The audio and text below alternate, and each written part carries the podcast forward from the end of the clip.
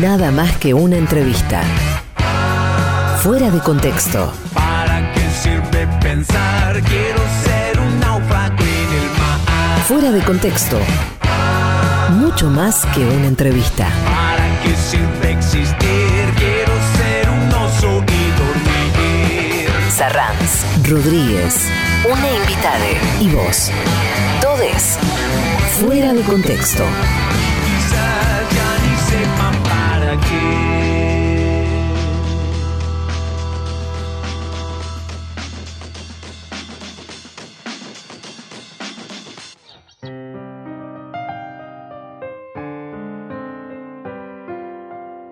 Sube a sus hombros, me dice, ahí sale Talleres.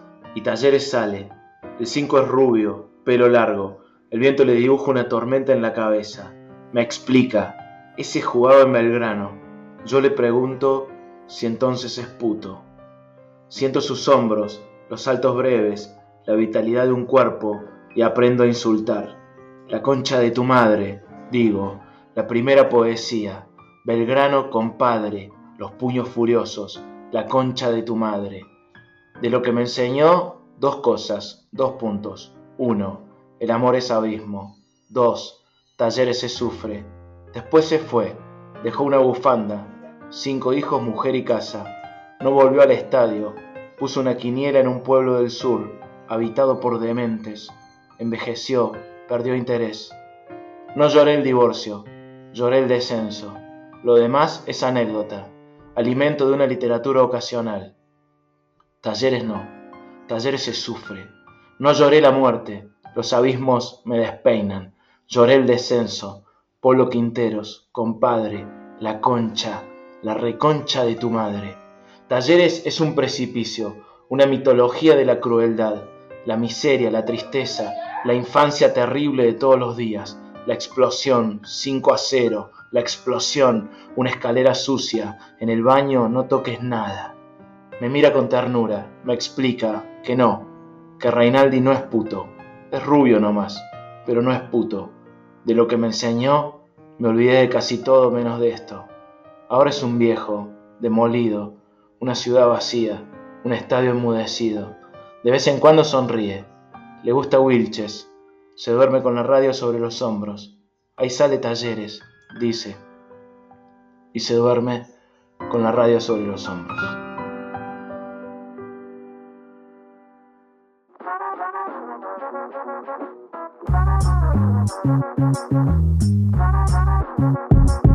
Arrancamos un nuevo fuera de contexto. Hoy de una manera particular quería eh, leer este poema que alguna vez escribí, un poco para mi padre biológico, otro poco para mi club Talleres, porque hoy va a ser una emisión muy especial para mí, especial para mí particularmente. So, bueno, desde Córdoba estamos haciendo parte de este programa. La otra parte se hace desde Verazategui, desde donde llega el amigo Luis Arranz. ¿Cómo estás? Hola Emma, muy buenas tardes para todos, para todas, para todes. Qué linda manera de empezar este programa, qué poética manera de empezar este programa con una poesía dedicada al Club de tus Amores en este caso y también con un entrevistado que nos va a permitir recorrer no solo el mundo del deporte, del fútbol, sino a partir de ese trazo ampliar los horizontes hacia la militancia, hacia el compromiso y hacia un jugador de fútbol que, que pisa los pies sobre la tierra. Una vez me tocó, me invitaron a leer este poema en la cancha de talleres y lo leí frente a un público que terminó eh, ovacionando y cantando y tocando el bombo y era como una hinchada y fue un momento muy emocionante de mi vida futbolística, quizás el segundo más emocionante. El primero va a ocurrir dentro de un rato cuando llegue aquí, afuera de contexto, nada más y nada menos que el capitán del Club Atlético Talleres, pero es, es tan increíble como personaje que queda corto decirle solo jugador de fútbol. Totalmente. Se trata de Juan Cruz Comar, un jugador de, como decía Emma, capitán de talleres, pero además un jugador comprometido, un jugador que lleva adelante una tarea militante, una persona que para quienes no lo conocen les sugerimos, les recomendamos entusiastamente que, presten mucha atención a su capacidad de describir situaciones, su capacidad para poner la palabra justa casi como un pase gol, como un cambio de, frente para poner la pelota en el compañero y habilitar la próxima jugada. Un tipo que le ha puesto a su formación intelectual el mismo compromiso que a su formación como, como jugador profesional de fútbol, una rara avis sin lugar a dudas en, el mundo del, deporte más popular en la Argentina, un tipo con el que se disfruta mucho la conversación Van a ver, ¿eh? es una de las entrevistas que más van a disfrutar, se los aseguro, aquí en Fuera de Contexto. ¿Por qué un futbolista? Bueno, porque fue esta semana el Día del Futbolista en conmemoración de ese bellísimo y también poético gol de Diego Armando Maradona a los ingleses. Así que en esta oportunidad nos subimos a el recuerdo de Diego a través de esta entrevista con Juan Cruz Comar, que nos va a permitir recorrer, como decíamos, distintos territorios que exceden el deporte. Aunque el periodista de TN se enoje, seguimos gritando ese gol infinitamente, por supuesto. Y aprovechamos también porque fue un momento extraño el del martes a las 16.09, cuando gritábamos el gol de, Diego a los ingleses, también nos enterábamos por Twitter, por WhatsApp, por las redes, por esa cosa casi inmediata eh, que tienen ahora las comunicaciones. Mientras estábamos gritando, también nos enterábamos de una noticia que obviamente nos llama a la reflexión y nos hace dedicarle con todo el corazón este y todos los programas a un tipo que nos ayudó a pensar, que nos enseñó a pensar, el gran Horacio González, que bueno, falleció el, martes casi a la misma hora mientras gritábamos el gol de Diego Armando Maradona. Fue un momento demencial esa tarde del martes. Absolutamente. Este programa va entonces dedicado a la memoria de Horacio y se extiende como un abrazo para Liliana Herrero, su compañera de vida, y también para los compañeros y compañeras que, estuvieron cerca suyo, no solo en la Biblioteca Nacional, en Carta Abierta, sino en cada una de esas propuestas político-poéticas que, a las que nos invitaba todo el tiempo Horacio González. Me estoy dando cuenta que es un programa muy atravesado por, por la poesía, por, la palabra, y en ese ámbito también se inscribe el recorrido de Juan Ford, quien también eh, esta semana falleció, pero que queda en nosotros a través de su literatura y sus textos de cada quincena en la contratapa de página 12. Una semana compleja, una semana compleja para la cultura argentina, sin lugar a dudas. Tuvimos que enfrentar eh, dos enormes ausencias. Vaya a este programa dedicado a la, memoria de Juan, de, de Horacio, y arrancamos, arrancamos porque hay que seguir obviamente, porque ese también es el legado de ambos continuar en esta batalla y sobre todo continuar con gestos alegres, porque si algo aprendimos de Horacio era a militar alegremente la cultura y la belleza como instrumentos para la transformación. Ustedes ya saben que a través del hashtag fuera de contexto vamos intercambiando mensajes en Twitter, compartiendo opiniones, impresiones, sensaciones, también por supuesto el recuerdo de, Horacio, de, Juan, también como siempre les invitamos a que nos cuenten desde dónde nos escuchan, nos interesa mucho ir como descubriendo esas tonadas de las distintas regiones de nuestro país para ir armando esta cartografía y este mapa de fuera de contexto. Bueno, tengo que reconocer que me da un orgullo muy particular que en una radio de alcance nacional como el Destape estemos hablando de talleres de Córdoba. Así que, eh, yo sé que vos haces el programa de radio con un buzo de River, sos muy fanático de River. Una tarde de sábado me toca. una tarde de sábado hacemos de, talleres. Lo queremos, lo queremos a talleres, lo queremos a talleres porque, porque odiamos a, su rival, entonces sus enemigos son nuestros enemigos. Bien. Está todo dado, entonces quédense fuera de contexto hasta las 18 los acompañamos y hoy con un invitado muy particular, Juan Cruz Comar el capitán, el defensor del Club Atlético Talleres, va a estar conversando con nosotros. Nada más que una entrevista. Mucho más que una entrevista.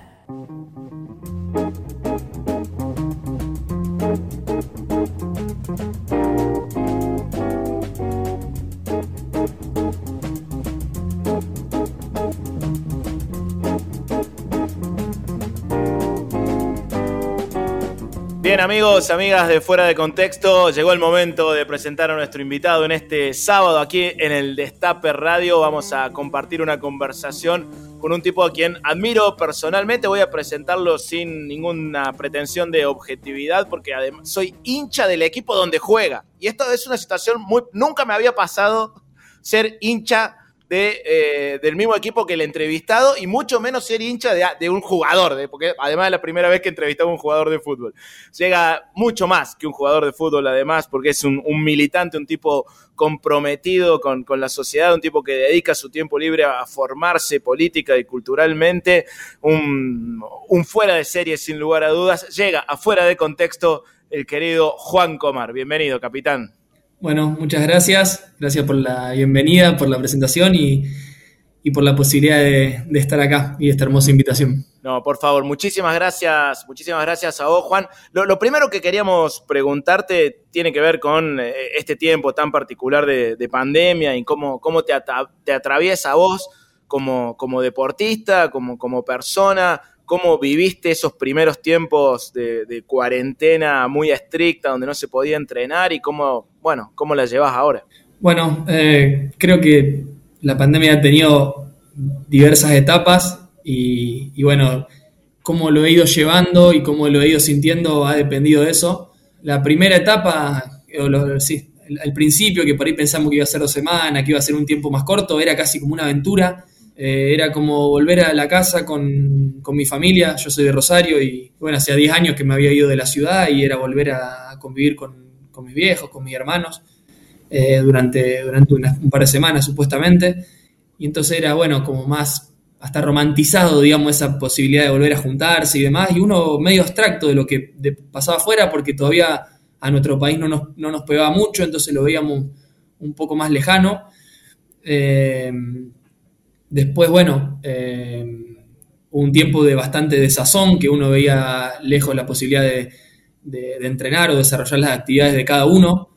Creo que a mí, yo soy jugador de fútbol y sé que a muchas personas les pasa por fuera del fútbol, pero creo que a los futbolistas nos pasa más esto de que nos afecta bastante el, trabajo que hacemos. No es algo que lo podemos trabajar, no sé, cierta cantidad de horas al día y después quedarnos al margen y, listo, y seguir con nuestra vida, sino que es algo que está todo el tiempo latente, está todo el tiempo presente de una u otra forma, la gente te lo hace saber, los familiares te lo hacen saber, eh, entonces eh, tu cabeza te lo hace saber porque está bastante pendiente de cómo es el, día a día y lo que viene.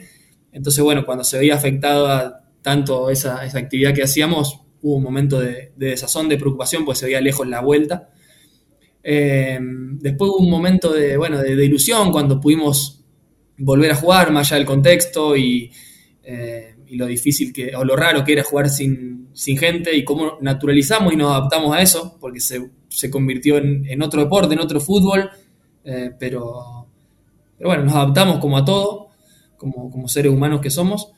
Y, y, bueno, ahora creo que está ya la, la etapa de, eh, de la ilusión, de ver que hay cada vez más vacunados, de que las cosas por ahí en en otros países empiezan a ser normales, que uno ve en una cancha un poco más de gente, que uno ve eh, circulación de gente ya eh, o, sociedades mayormente vacunadas, nosotros que estamos eh, siendo un ejemplo en Latinoamérica en vacunación, entonces también nos, nos posiciona bien y bueno, eso da da ilusión, uno no quiere festejar ante tiempo porque ya la pandemia nos ha dado esos cachetazos que nos ha eh, mandado vuelta para atrás, después de por ahí algún periodo de merma y de, y de disfrute, otra vez nos ha cacheteado y, mostrado la dimensión que tiene, entonces tampoco uno quiere festejar ante tiempo, pero ya ve que, eh, que el final está un poco más cerca y eso ilusiona mucho. Juan, recién decías que que jugar sin público es otro deporte, es otra cosa. Eh, ¿De qué manera, cómo modifica? Nosotros como hinchas, bueno, lo vemos, no, no podemos ir a la, a la, cancha y cuando vemos los partidos se escuchan un montón de cosas que antes con, el público no se escuchaban, los gritos de los jugadores, pero ustedes dentro de, la cancha, ¿cómo, cómo, cómo se modifica el, juego en sí sin, sin espectadores? Bueno, a, simple vista lo primero es que uno se puede comunicar todo, eh, que por ahí en otros que con gente no lo puede hacer. Digo, una indicación del técnico. Por ahí hablarse, hablarse con un compañero cerca, por más que haya gente, puede servir y se puede escuchar, pero no a un compañero a un poco más de distancia. Eso como en lo más técnico y simple. Pero después yo lo que noto, digamos, es como el valor eh, más profundo que tiene el espectador como, como un, o el hincha como un, como un jugador dentro de la cancha, como un, como un personaje, ¿no? O sea, no simplemente como, bueno, el hincha va y eh, manifiesta su pasión y grita los goles, no. O sea, y, yo creo que claramente, eh, no sé si define, pero interfiere en el desarrollo de un partido, ¿no? Porque no es lo mismo, no sé, yo pensado, pienso un partido, no sé, que eh, está, uno no está jugando bien y demás. Si hubiera estado con gente, por ahí hubiera sido contraproducente, porque la gente eh, se pone nerviosa, transmite ese nerviosismo, eh, puede murmurar, puede incomodar al jugador, puede contagiar esa incomodidad y, el, desarrollo del partido sin duda que va a cambiar. Y también al revés, también puede en un momento bueno apoyar, acompañar, empujar y también el jugador se desarrolla de otra forma. Obviamente que no, no estamos si bien uno trata de prepararse para jugar el partido y enfocarse en eso, obviamente que los, eh, las cuestiones de afuera, sin duda que, cambian nuestro comportamiento dentro de la cancha. Entonces, para bien o para mal, eh, el hecho de que no esté el, factor público ha, cambiado en el fútbol. Juan, esta semana, el, martes, eh, se celebró el Día del Futbolista Argentino en homenaje a, Diego Maradona. ¿Qué, significa para vos la, figura de Diego? ¿Sos, maradoniano? Sí, sí, soy muy maradoniano. Y eh, bueno, ese día um, me puse contento que se, determine ese día como el día del futbolista porque me acordaba que me habían dicho este año el día del futbolista, creo que en marzo, y no sabía por qué era. Eh, pero bueno, está bien que se haya cambiado la fecha y sea por ese día que yo siempre digo, porque además de maradoniano soy bilardista, que para mí ese día el Diego hizo no el mejor gol de la historia, sino los dos mejores goles de la historia. Porque el gol con la mano para mí es el segundo mejor gol de la historia también. ¿Entendés? Eh, la otra, hoy justo veía una, que ya había visto una anécdota con, con Bilardo, que, le preguntaban por el gol de, de, Diego con la mano, y dice que Bilardo después del partido le fue a preguntar al Diego, porque tenía el rumor de que había sido el gol con la mano, le preguntó y Diego le dijo que no. Y entonces Bilardo dice que no fue con la mano. Varios años después le preguntan, che, ¿y qué pensaste ahora cuando volviste a ver la jugada y te dijeron que, era, que fue con la mano? No, no fue con la mano no fue con las manos, seguía sosteniendo Bilardo. Eh, y bueno. Fue gol, fue, gol. fue gol, ya está, fue gol. Pegador serial. Y, bueno, eh, creo que es muy difícil expresar con palabras al Diego, eh, realmente, pero yo creo que es, el símbolo del país, es el argentino más famoso de la historia. es un, tipo es todo, que fue todo, que, además creo que es el más humano de todos los argentinos, ¿no? Un tipo extremadamente sensible, extremadamente contradictorio, realmente muy difícil eh, manifestarlo con, palabras. Eh, Juan, yo estuve en la cancha el día que fue Diego a dirigir a gimnasia, a jugar con, a jugar con, talleres. ¿Qué, ¿Qué, de esa, de, esa jornada? Eh, bueno, yo, ese día siempre es un día que lamento no, no haber podido estar más cerca del Diego eh, estaba lesionado, me había desgarrado la fecha anterior en Copa Argentina contra Banfield y lo tuve que ver desde la tribuna. Eh, obviamente que cuando me acerqué al, antes del partido a, acompañar a mis compañeros, estuve ahí a escasos metros de él y los pude ver de cerca, pero también yo ese día pensaba, y es siempre algo que tenía presente, decía, había 45.000 personas en la cancha y no sé cuántos periodistas y todos, absolutamente todos, querían acercarse, saludarlo y sacar una foto al Diego. Y yo dije, yo no voy a ser uno más, por más que me moría de gana, de hincharle las pelotas y ponerme ahí a. porque realmente era. Yo lo veía y era inhumano, ¿no? O sea, yo sé que, que el Diego estaba acostumbrado a eso, o no, no lo sé, pero yo no quería ser uno más de que si no está en tranquilidad completa, eh, lo joda. Y bueno, eh, permanecí ahí a unos metros admirándolo, mirándolo y, nada más porque tenía todo, eh, cerca de 30, 40 periodistas con sus cámaras, con sus micrófonos envolviéndolo, digamos. Un imán, un imán, siempre la, figura de, Diego. Juan, tu, debut como, como, como, profesional fue, fue en Boca. Eh, ¿Cómo fue tu recorrido en, inferiores? Y vinculado a eso, te queríamos preguntar, ¿cómo, cómo, cómo se vive, cómo viviste vos el debut eh, como profesional? Ese, ese anhelo que uno siempre marca como un horizonte cuando es chico y que de golpe se empieza a concretar y a hacer realidad. Eh, bueno, yo me fui a los 14 años de Rosario a, la pensión de Boca. Eh, tuve un primer año duro que, bueno, que extrañaba mucho, la, familia, los amigos. También extrañaba la, la comodidad que tenía en Rosario. Yo siempre digo esto de que, bueno, en mi casa me hacían todo. Mis viejos eh, me llevaban a la escuela, me llevaban a entrenar, me llevaban a inglés, me, me, tendían la cama hasta eso. Y de repente, bueno, si bien estaba en una pensión ciertamente contenido, uno tiene que empezar a hacer un montón de cosas solo. Y estas cosas solo, que empecé a hacer desde los 14 años, sin duda que me, me cambiaron la, personalidad, la forma de ser. Yo hoy considero que soy por ahí, si bien muy social y estar mucho con amigos y demás, también de, necesitar mucho mi espacio, de, de, mi tiempo, de, mis lugares, de mi soledad, y creo que también viene un poco eh, condicionado por esas, esas, vivencias que tuve. Eh, del primer año siempre recuerdo también que, que, me hacía mal volver a Rosario, era como contraproducente, ¿no? Yo volvía por ahí los fines de semana a ver a mi familia y me tenía que volver el domingo a la tarde para el lunes arrancar los entrenamientos, la escuela. Y me iba, o sea, todos los domingos hacía fuerza, digamos, cuando estaba arriba del bondi para no llorar hasta que me salude mi viejo y cuando arrancaba el bondi cerraba la cortina y, me largaba a llorar mal. Eh, y así una y, otra vez y, era peor, capaz que me convenía quedarme en, Buenos Aires y, viajar menos porque era como todos los fines de semana esa, esa situación que bueno, después con el tiempo, ya a partir del segundo año lo recuerdo como mucho más llevadero y como que también pude establecer como un grupo de, afectos en, Buenos Aires, especialmente en la pensión, que, me hicieron eh, llevarlo, llevarlo mucho mejor. Y después con respecto al, debut, sinceramente fue como algo que se da y uno no piensa mucho. Eh, es como que no, tomas dimensión y creo que es lo más sano, no tomar dimensión. Es como que simplemente se da y, bueno, ya está. Después va a haber tiempo para, para pensarlo y dimensionar, porque si uno también se, se pone a pensar demasiado en eso, puede ser, eh, eh, puede ser negativo para la, la, presión que, que, uno se puede autoejercer antes de, de, ese partido. Juan, antes de, ingresar en, la conversación sobre todos los, temas sociales y, culturales que sabemos que, te preocupan, también queremos preguntarte sobre tus, ídolos en el fútbol, además de, Diego Maradona, en, qué figuras te, te fijaste, eh, sobre todo en tus etapas formativas. Bueno, vos sabés que siempre me preguntan esto y yo no respondo a alguien en especial porque algo que he hecho desde muy chico eh, es mirar, o el hecho de que siempre que miraba un partido estaba atento a, cómo resolvían situaciones eh, los jugadores y especialmente los de mi puesto.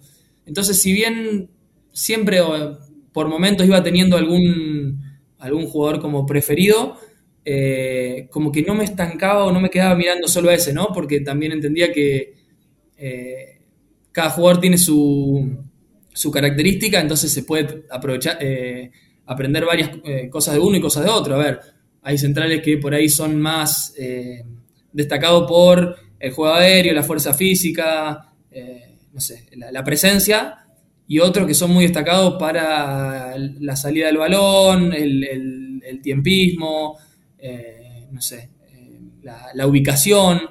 Y entonces como que no, no, me quería quedar solo en uno y, con esto me refiero a ver, no sé, partidos de Champions League o partidos del ascenso, eh, con la misma atención y viendo que, siempre se puede aprender cosas de uno, no es que uno por todo lo que hace un jugador de la, Obviamente que es más probable que uno viendo un Mundial o una Champions League eh, encuentre más cosas para aprender que en el ascenso, por una cuestión lógica. Pero también siempre hay jugadores que tienen resoluciones interesantes o posicionamientos interesantes que, está bueno aprender, entonces yo lo sigo haciendo hoy, que miro mucho menos fútbol que antes, pero cuando lo hago como que siempre ya tengo automáticamente prendido el radar para detectar cómo eh, se desenvuelve un jugador en, mi puesto y tratar de, incorporarlo si me parece que, que me puede ser útil. Fuera de contexto.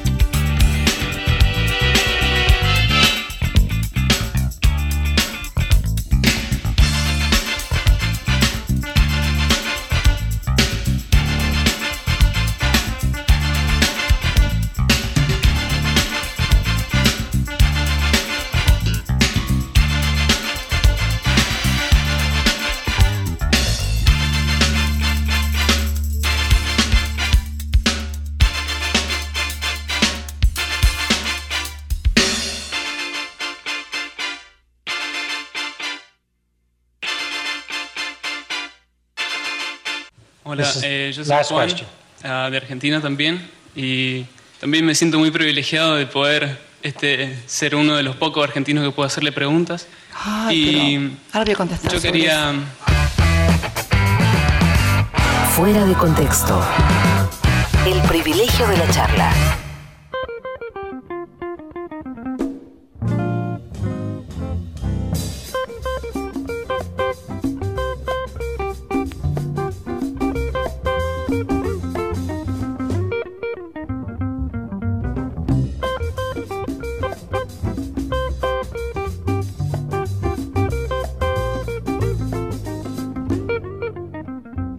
Seguimos en Fuera de Contexto aquí en el Destape Radio. Les habíamos dicho que iba a ser una conversación más que interesante. Juan Cruz Comar está con nosotros en un ratito. Seguimos conversando con él. Ahora es momento de agradecer a quienes hacen posible cada sábado este programa aquí en la mejor de todas, la mejor radio sin lugar a dudas en el Destape. Entre ellos le agradecemos al municipio de Morón, que fue una semana particularmente interesante en Morón porque avanza el proyecto del Centro Municipal de Educación Superior.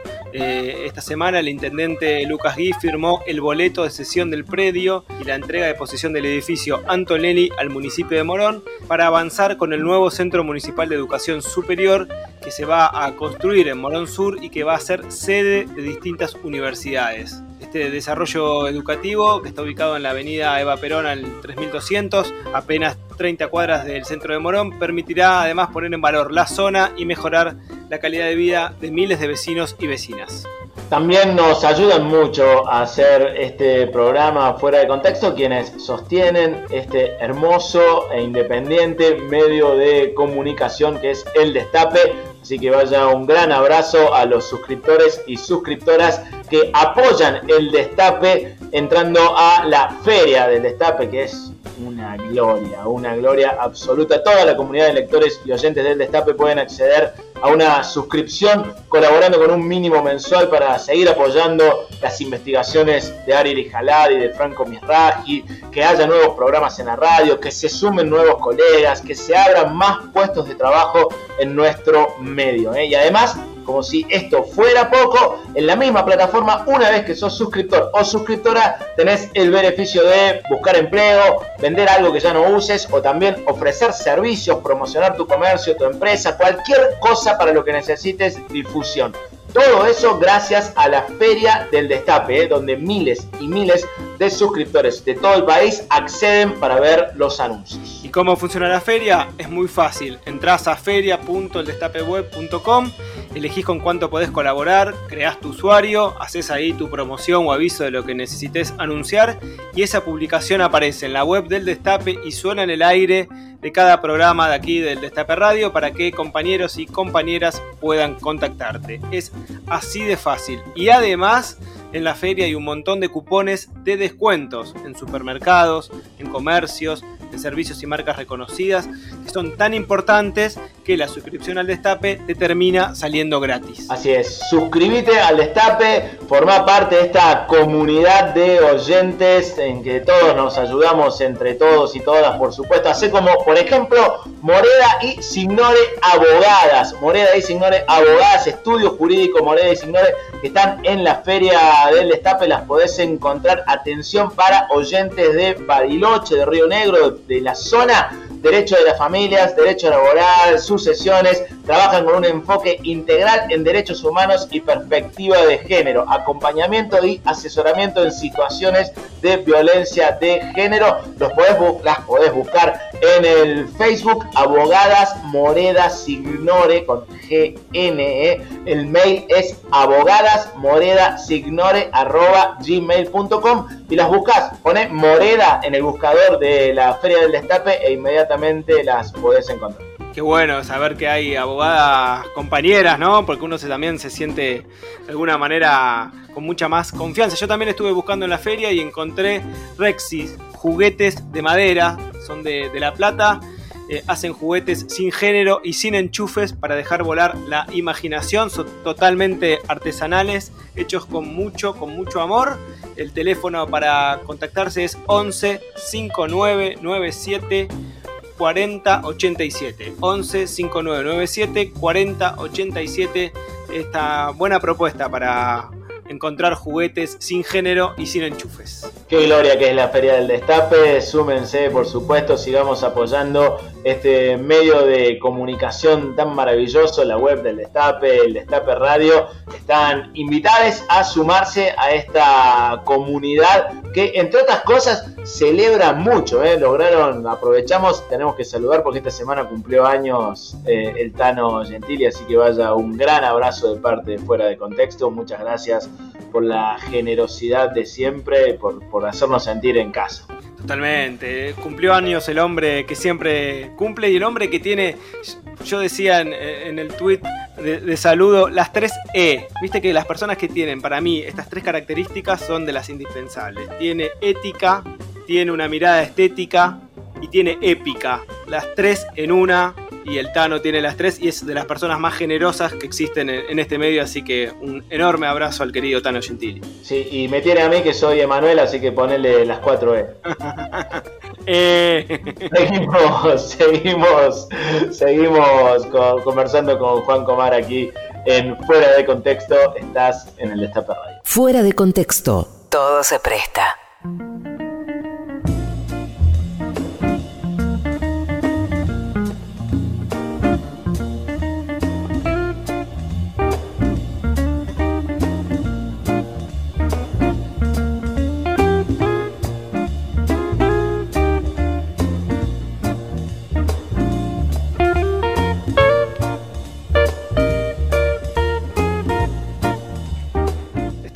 Conversando con Juan Cruz Comar, el capitán de Talleres de Córdoba, aquí en Fuera de Contexto, en el Destape Radio. Y acá la, la seña de la T, Manuel, todo emocionado por, por recibir al, capitán de, su equipo. Eh, Juan, tenés una mirada comprometida en lo social, solés manifestar tus opiniones políticas. Apelando a eso, quisiera preguntarte por la Copa América que se está jugando en estos momentos en Brasil, que es el país con más contagios, con más muertos por COVID en la región.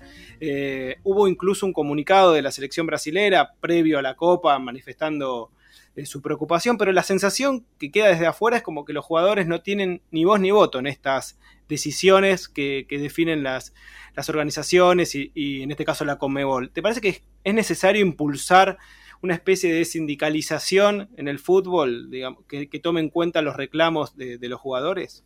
Sí, sin duda. Eh, yo siempre escucho por ahí muchas quejas desde lo social como si nosotros mm, fuéramos los que tomáramos, las decisiones y yo siempre pienso que pasa esto, que somos de alguna forma los obreros de este negocio.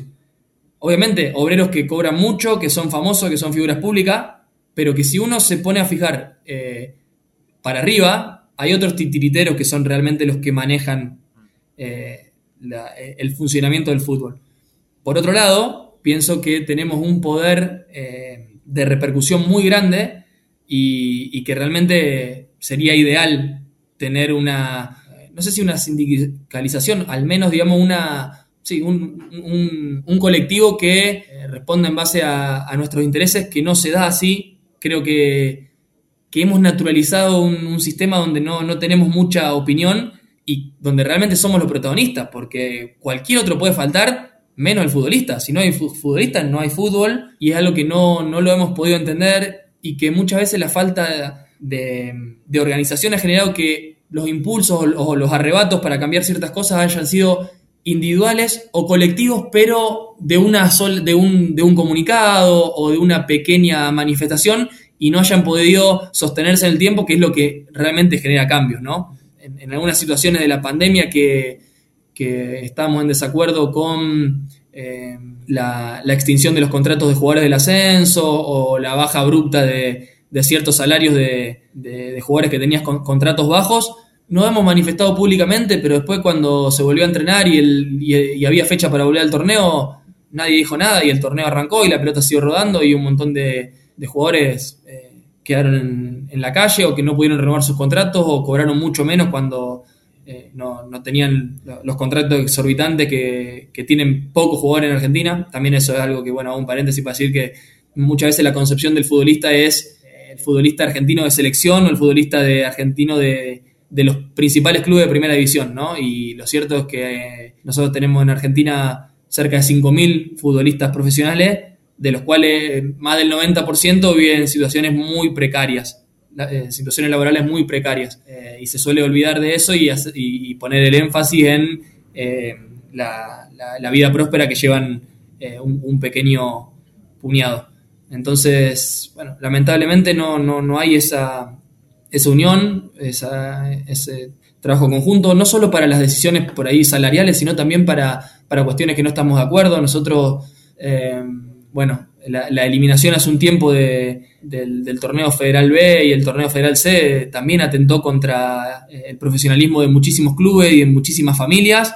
Nadie dijo nada y nadie se manifestó y desde los clubes de primera división, que somos los que más repercusión podemos tener, tampoco nos solidarizamos como debíamos con, con esos equipos y un montón de, jugadores quedaron en, la calle. Y bueno, las injusticias que sufre también el, fútbol federal, porque es muy fácil jugar en, Buenos Aires y es muy difícil jugar en el interior, porque tenés que recibir menos plata, recibir menos televisación, eh, tenés que viajar 20.000 kilómetros cuando uno en Buenos Aires eh, viaja 30 y estando en la misma categoría, ¿no? Simplemente en, uno en torneo metropolitano y el otro federal. Bueno, son un montón de cosas que, me van viniendo a la mente de, injusticias que, se viven en nuestro fútbol y que al no haber eh, un, nucleamiento de, estas eh, consignas que queremos levantar, se hace muy difícil, porque uno puede tener, manifestar su expresión, eh, tener un arrebato de, expresarse contra estas cosas, pero sinceramente no, creo que generen un, un gran cambio más que que empezar a hablarse y, ponerse en la agenda.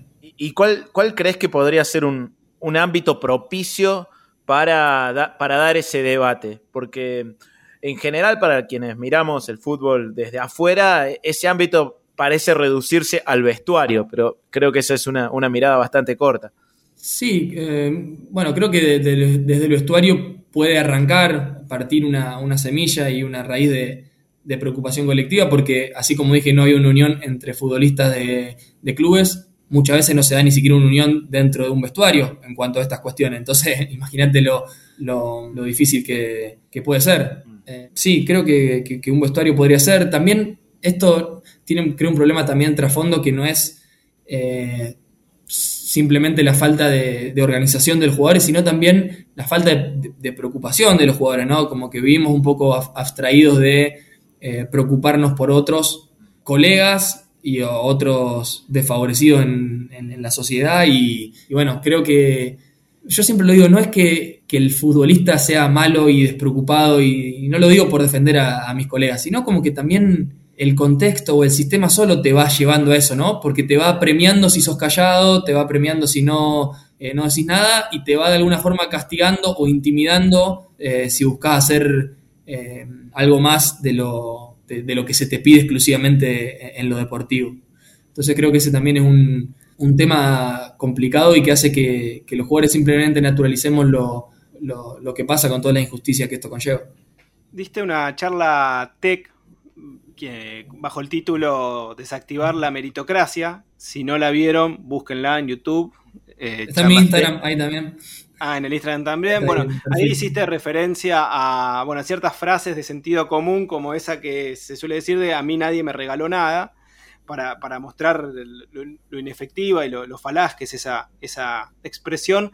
Y propusiste también que nos imagináramos eh, a, los, a los chicos y a las chicas pobres que no tienen para comer como si fueran cercanos, como si fueran... Eh, más cercanos a, nosotros para de esa manera poder imaginar esa, situación. ¿Cómo fue esa experiencia de dar esa charla? ¿Cómo la viviste? ¿Cómo te convocaron? ¿Qué, repercusiones tuviste eh, tras, tras esa exposición? Bueno, yo había visto varias charlas previamente a la que, a, que me invitaran y bueno, me, gustó que me, inviten, me sedujo la, oportunidad de hacer esto y de manifestar un pensamiento que, tenía.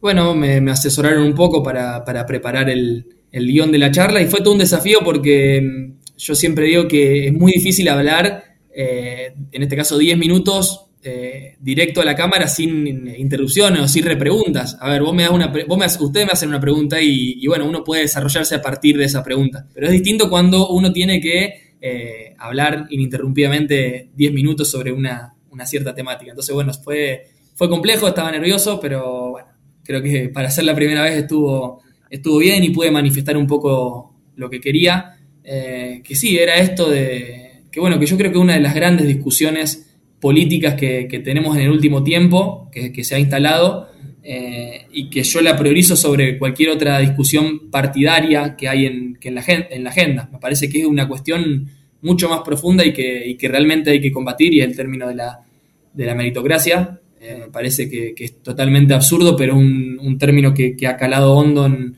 algunos sectores y la verdad que, no tiene ningún sentido. Entonces, bueno, traté de ir a lo más eh, básico e entendible y aprovechando algunas ejemplificaciones para, para mostrar que estoy totalmente en contra.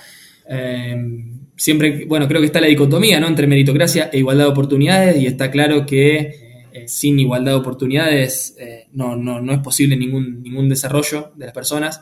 Y si no recuerdo mal, yo contaba un poco mi ejemplo también y ponía a ver, un, pibe de, de, 10 años que tiene que, salir a trabajar, que tiene que salir a limpiar un vidrio, que no puede estar jugando, que es lo que debería hacer, eh, que no puede ir a la escuela, que no puede comer lo que, lo que tiene que comer, que no tiene acceso a la salud, no puede estar en la no puede compararse o no se puede hablar de mérito con alguien como yo, que viví una infancia de clase media, donde, como mencionaba, eh, pude ir a la escuela, pude jugar, pude ir a, un, pude ir a cumpleaños de mis compañeritos, eh, pude ir a fútbol, tenía que ir a fútbol y me podían comprar unos botines para que haga fútbol, iba a un club donde había herramientas para desarrollarme como futbolista no se puede comparar con un pibe que no tiene nada de eso. Entonces, cuando después te digan, bueno, sí, vos llegaste a primera, eh, sí, te esforzaste, sí, me esforcé, tuve mi mérito, porque tampoco uno va, tampoco quiero ponerme extremista y decir, no, no, no hay mérito. Sí, obviamente uno tiene que hacer su esfuerzo y tiene que hacer lo que está a su alcance para cumplir su objetivo. Eso no está en duda, para nada. Pero obviamente que el contexto influye un montón. Sin duda que eh, que influye un montón y yo manifiesto que esa línea de partida de donde yo salí es mucho más adelantada que la de otros. Y eso es una injusticia y una desigualdad de, oportunidades que hacen que eh, absurdamente nuestra sociedad critique, ningunee, eh, bastardee e insulte a esa gente que no tiene la posibilidad de desarrollarse, en este caso futbolísticamente, pero en cualquier ámbito profesional, y, se enaltezca a los que sí tuvieron la chance de, de hacerlo, pero muchas veces obviamente partiendo de una línea mucho más avanzada. Imagino que fueron este tipo de preocupaciones tuyas las que te impulsaron a crear la Fundación Igualar. ¿Nos querés contar un, poco acerca de, esa iniciativa? Sí, bueno, justamente el, nombre que le pusimos era por esta dicotomía que se daba en, las discusiones de meritocracia igualdad de oportunidades. Entonces, bueno, le pusimos Fundación Igualar. Y la idea o el lema de la fundación es, bueno, eh, desarrollar, acompañar y fortalecer eh, todas las acciones eh, que puedan eh, acercarnos a la igualdad de oportunidades. muchas veces por iniciativa nuestra, muchas veces apoyando y acompañando a actores que están en los barrios, porque también es algo que de experiencias previas en la militancia nos, nos había hecho aprender de que muchas veces uno no, nunca va a poder conocer las, lógicas de, funcionamiento de, un espacio nuevo que no conoce, de un barrio, eh, entonces nos hemos dedicado en, este tiempo con, la Fundación Igualar, eh, conjunto a compañeros y compañeras que ya veníamos de militancias previas, a, bueno, a fortalecer y acompañar a estos actores que son realmente los que los, que, los, pujantes y los que movilizan a las, a las acciones en el barrio y, bueno, acompañarlos a ellos en, esta lucha por porque los pibes y las pibas crezcan, aunque sea un poco más cerca de este horizonte de la, de la igualdad de oportunidades, que obviamente es lejano, pero, pero como decía Galeano, nos, hace caminar hacia él. Mencionaste a, Eduardo Galeano y justamente quería preguntarte sobre tu, formación, ya no como, como futbolista, sino tu, formación intelectual, tus, tus inquietudes, tus lecturas, para, bueno, para conformar este, este personaje tan particular que es Juan Cruz Comar. Bueno, de chico leí mucho Galeano porque, bueno, mi viejo era fanático y tenía todos sus libros. Entonces, bueno, uno de los primeros libros que me dio y que, me inspiró y me marcó mucho fue La Vena Abierta de América Latina, eh, que lo leí como a los 11, 12 años y después lo volví a leer a los 18, ya de otra forma totalmente distinta, porque bueno, a los 11 uno realmente no, todavía no está como en mis primeros pasos hacia una preocupación o hacia salir de la, infancia, entrar en la preadolescencia y, preocuparse por otras cosas. Eh, y bueno, creo que su bibliografía fue, fue clave, digamos, en, mi formación en, ese primer, en ese primer momento. Hablabas ah, y hablábamos de, tu experiencia como futbolista y recién hablabas también y, dijiste varias veces la palabra militancia, ¿no? Eh, ¿Cuál es, digamos, la sensación, cuál, cuál es tu, experiencia en esa dimensión como, militante, digamos? ¿Qué implica para vos eh, ser un militante? Bueno, eh, creo que implica poner en acción todo un montón de, ideas y preocupaciones que uno tiene desde hace mucho tiempo. Eh, me parece un paso eh, súper importante y súper necesario para que los pensamientos, y, ideologías y preocupaciones de uno no queden solamente en eso y no generen ningún cambio real en, la sociedad. Entonces, bueno, desde, chico eh, siempre la encaro con, ese enfoque, ¿no? de realmente generar un, aunque sea un pequeño cambio en el mundo real. Siempre, por ahí de chico uno piensa que, va a cambiar el mundo y yo hoy sé que no lo voy a cambiar, pero eh, entiendo que, de alguna forma y con pequeñas acciones eh, se puede mejorar, aunque sea un poquito, eh, la, sociedad donde vivimos.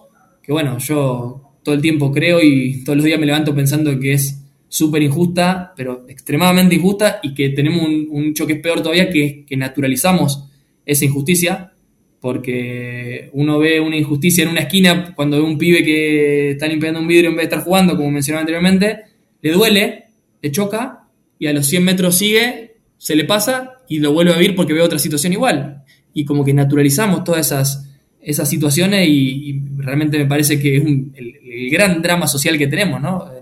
Normalizar eso.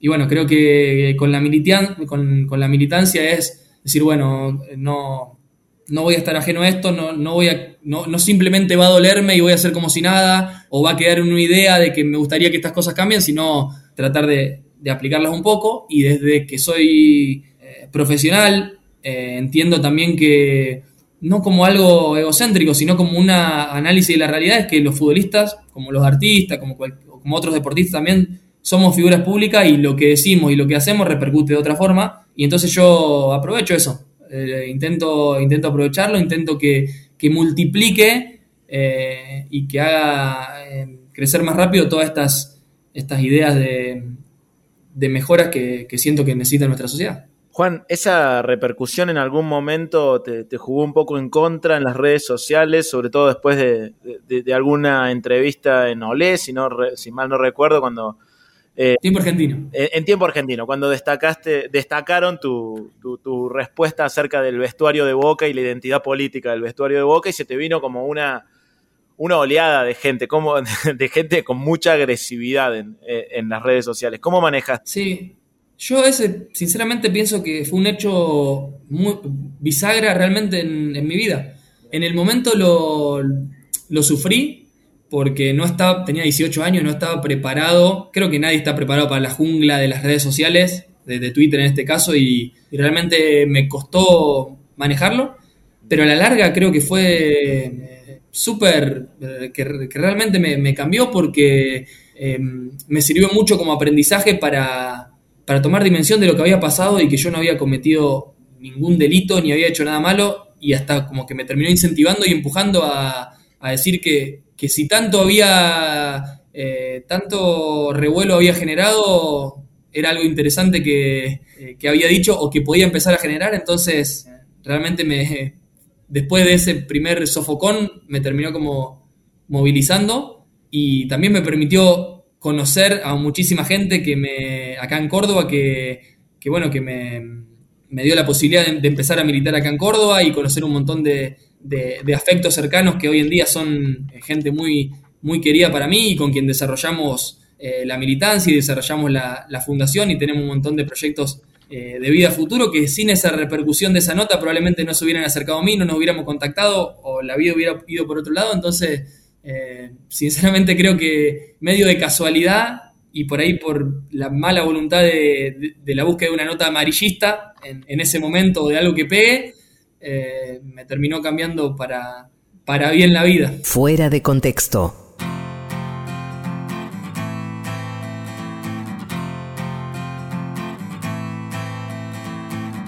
Hoy asume lo que venga, sea para bien o todo mal.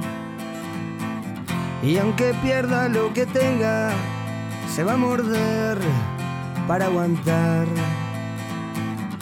Hoy que claro ve las cosas que ayer no vio ni va a exigir. Sobre su pena se posa, quiere entender para seguir. Llega la batalla y contra él estalla. Algún día va a escampar. Y como sale de esta, quiere la respuesta. Sabe que no es escapar.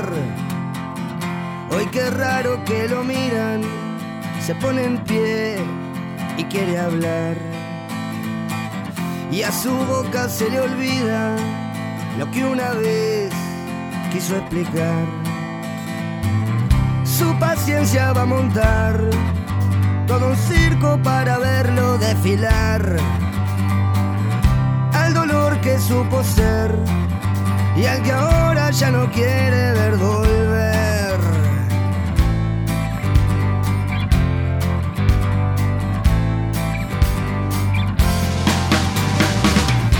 Se siente satisfecho, aunque aquel rol no exista más. Para vida con su pecho y su canción vuelve a sonar. Hoy recibe los aplausos, supo ser sal y también miel. Y conecta con sus pasos, que resbalar no cae bien. Terminó su guerra, los pies en la tierra y su mano un corazón. Su pensar tranquilo, su pena un olvido y su alma una pasión. Y hoy asume lo que venga, sea para bien o todo mal. Y aunque pierda lo que tenga, se va a morder para aguantar. Su paciencia va a montar todo un circo para verlo desfilar. Al dolor que supo ser y al que ahora ya no quiere ver volver. Se refugia en un farol y entre dos flores que siempre apuntan al sol. Así cruza su pared, me sonríe y rompe con su propia red.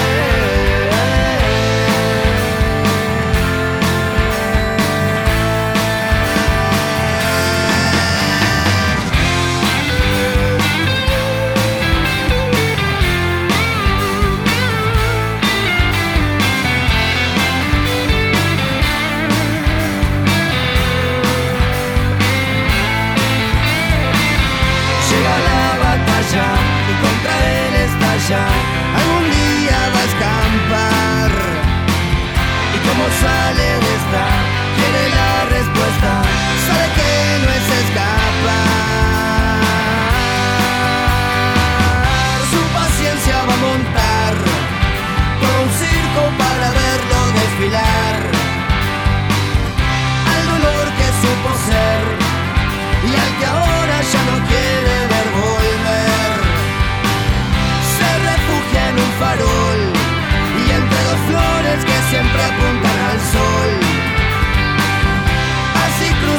Me sonríe y rompe con su propia red.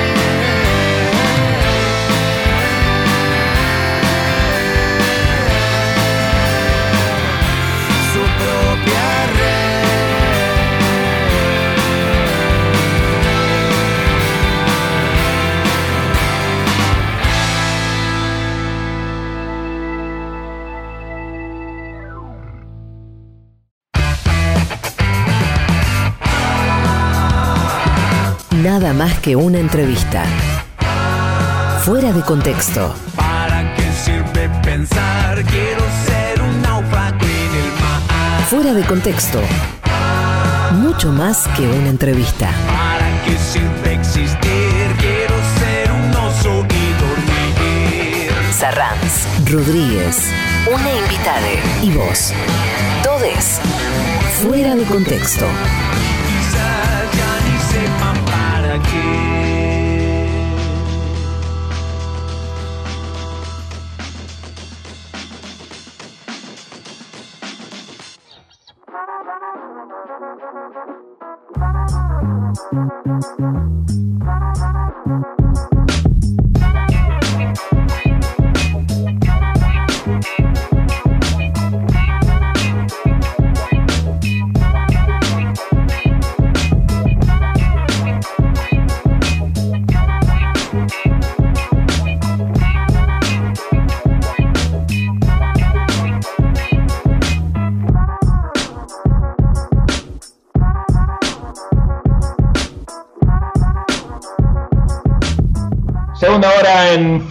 Contexto aquí en el Destape Radio. En un ratito seguimos conversando con Juan Comar. Qué buena que se está poniendo esta conversación, por Dios. Qué interesante todo lo que dice. La verdad, te tenemos que agradecer mucho esta propuesta de invitarlo a Juan al, al programa. Además, qué joven. 23 años tiene. Sí, no, me da bronca que sea tan joven. No, no, yo a los 23 años era más pelotudo que ahora.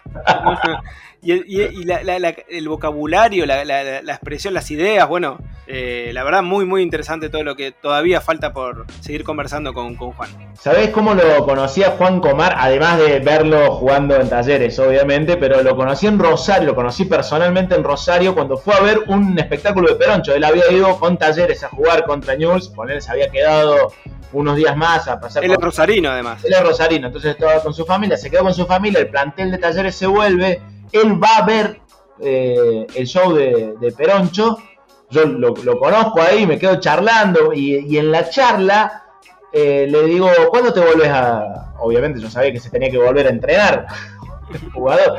Y me dice, no, veo si me vuelvo mañana, no sé, le digo, ¿en qué te volvés? "Eh, en colectivo. Le digo, yo me vuelvo mañana primera hora en el auto. ¿Me podés llevar? Sí, le digo, obviamente. Y no, ¿Cómo no te vas a llevar si sos el jugador de mi... O sea, ¿Cómo no me imagino a vos, no dormiste la No, noche no, no. previa. Al otro día me desperté muy temprano, lo pasé a buscar y nos volvimos de Rosario a Córdoba, un viaje en auto, escuchando Científico del Palo, obviamente, eh, y, y conversamos. Y ahí, bueno, yo ya sabía que era un cuadro, el pibe, ya sabía que era un cuadro, pero ahí ter- terminé de convencerme, como les está pasando a, los oyentes de, fuera de contexto, ¿no? Me parece que eh, todos estamos un poco sorprendidos ante la formación, la, capacidad de conceptualización que tiene Juan Comar para hablar de, su compromiso, de su militancia, de su vida en el fútbol. Totalmente. Recuerden entonces que intercambiamos mensajes en el hashtag fuera de contexto en Twitter. Y le agradecemos y le mandamos un cálido abrazo también a los compañeros y compañeras que integran el chat de oyentes en Telegram de fuera de contexto, que lo pueden buscar entrando a Telegram en la lupita, ponen fuera de contexto chat y ahí se pueden unir a este grupo donde se intercambia todo tipo de información y que se va constituyendo como en una familia dentro de esta familia del Destape. Y como cada sábado va también nuestro abrazo y nuestro agradecimiento a los compañeros y compañeras de Ospica que nos dan una mano para poner al aire fuera de contexto en el Destape Radio, así como también a los compañeros y compañeras del hermoso municipio de Merlo. Sumamos, por supuesto, en ese abrazo a los trabajadores y trabajadoras de AT Capital, a quienes les mandamos un, un cálido saludo en esta tarde de sábado. Bueno, seguimos conversando con Juan Comar, ¿te parece? Me parece, quería recordar también que Sí. quien- quienes se pierdan hoy, no hayan podido escuchar el programa o quieran volver a escucharlo, pueden hacerlo en nuestros canales de YouTube y de Spotify. Nos, fuera, nos buscan ahí como fuera de contexto programa, ¿no? No. Exactamente, nos buscan como fuera de contexto radio. radio, ahí está. Como fuera de contexto. Igual el mensaje no sería para quienes se lo pierdan, porque si se lo están perdiendo no nos van a escuchar. Claro, es totalmente. Si nos estás escuchando y sabes de alguien a quien le gustaría escuchar este programa y sabes que se lo perdió, pasale el dato, decirle que en YouTube y en Spotify pueden escuchar esta entrevista con el capitán del Club Atlético Talleres. Y me pongo de pie para decirlo, Juan Comar. Me, me pongo de pie para decir Talleres y para decir Juan Comar también. El siestero de los sábados. Fuera de contexto.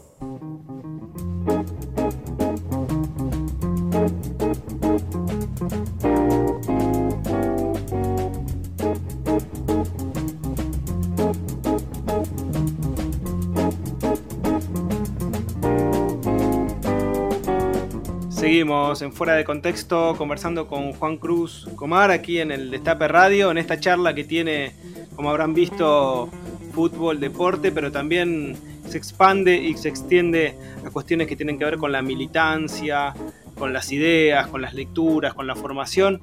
Y una de las cosas que ha atravesado el fútbol en los últimos años ha sido el fútbol femenino, a partir de, la lucha feminista también y, este logro de pasar a un esquema profesional o, o semiprofesional.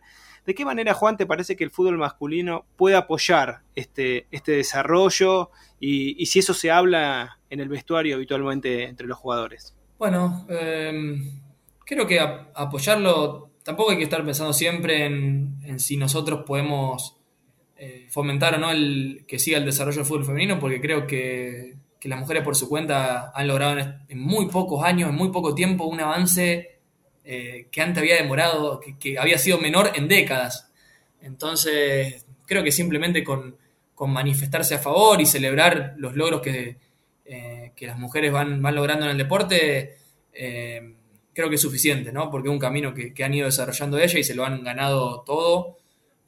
siempre digo que, o sea, no hay que hablar de, de, los 70, de los 80, hace 10 años, cuando mi, hermanita menor era pequeña y quería jugar al fútbol, eh, incluso en mi familia, que, considero que son muy abiertos, lo veían con cierta rareza. En Rosario había solo dos equipos para jugar al fútbol, una ciudad grande en Argentina y había solo dos equipos para jugar, entonces no había competencia, se tenían que hacer eh, por ahí torneos internos y, carecían de competitividad como otros deportes, por ejemplo el vóley o el hockey, y realmente atentaban contra el, contra el desarrollo de, las mujeres en el fútbol. Y hoy en día eh, creo que, por suerte se, se ha naturalizado de que, las mujeres pueden jugar, han exigido, se han ganado su espacio eh, en todos los ámbitos, en una cancha de barrio, en un club, eh, en, las ligas regionales, en, el fútbol de, primera división, con su profesionalismo. Y bueno, son todos escaños que han ido avanzando y que,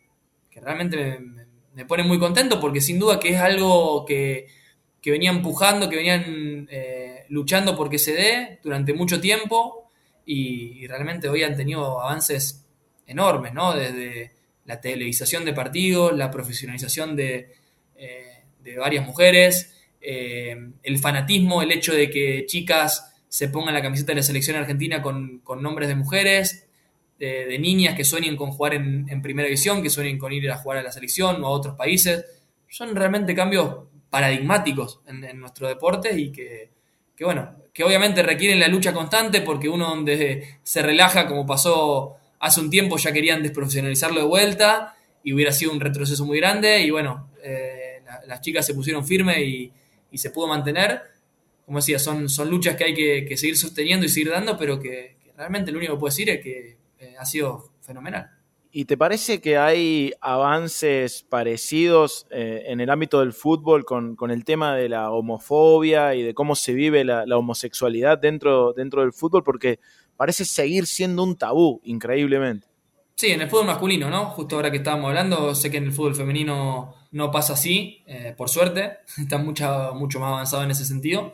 Eh, yo lo que pienso ahí en también en este contexto es que el fútbol muchas veces se lo ataca por ser homofóbico o por ser eh, estar retrasado en, digamos, en, muchas cuestiones y creo que no responde, digamos, a, o sea, no es que estos pensamientos en el fútbol nacieron de un repollo, sino que también son un espejo de, nuestra sociedad y, que toda esta, esta, lentitud en un montón de, cuestiones que, son flagelos para nuestra sociedad, no solo pasa en el fútbol. En el fútbol se notan porque, como estábamos hablando, es, tiene una repercusión masiva eh, todas estas, eh, eh, estos flagelos se notan, se notan mucho más, pero son sin duda situaciones que pasan en un montón de ámbitos de la sociedad. Yo lo que noto mucho, por ejemplo, es que por ahí cuando uno frecuenta ámbitos universitarios o de clase media o demás, piensa que ya está superado el tema de la, homofobia, de la, de la transfobia, de la gordofobia. Y después cuando va a cualquier barrio, o, bueno, y mucho dentro del,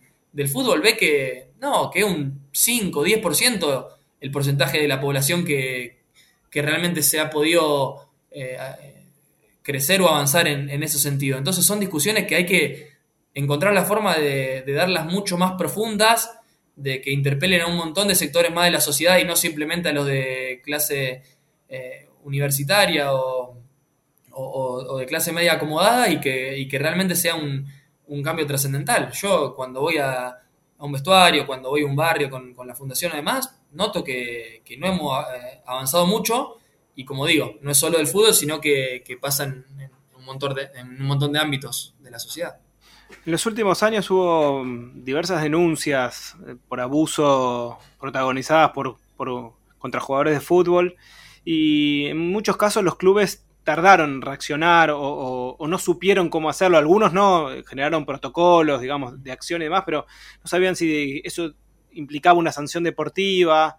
Eh, ¿Cuál es tu mirada al respecto siendo parte de, de- uno de los planteles de fútbol? Bueno, esta es una problemática que también es similar a la que estuvimos hablando antes, de que no hay una, una real toma de dimensión del peso que tenemos los jugadores y lo que, de lo que podemos hacer juntos, ¿no? Porque en, est- en este eh, contexto realmente uno tiene que, eh, que depender de algún arrebato o alguna opinión personal que puede mover un poco no el avispero, pero que queda ahí, que realmente no va a generar grandes cambios, ¿no? Nosotros ahí en, este tipo de cuestiones dependemos exclusivamente del club y de las determinaciones que tomen los directivos y, y realmente no está bueno porque eh, nos hace a nosotros ser cómplices o, parecer cómplices o parecer que nos da lo mismo o parecer que no tenemos preocupación sobre estas situaciones y, realmente es muy, es muy injusto, ¿no? Eh, el hecho de activar los protocolos creo que es un primer paso que han tomado eh, varios clubes, pero que tampoco es la solución, porque una eh, puede ser simplemente eh, una, una fachada, pero que si realmente después no se toman acciones concretas con, cuando, cuando pasan hechos concretos, no sirve de mucho, y es lo que ha pasado la mayoría de las veces, eh, lamentablemente. Como digo, eh, ya, no, ya no da lo mismo y no, es como, y no es como hace unos años, y eso es un primer avance, entonces hay que celebrarlo, pero falta muchísimo camino por delante, ¿no?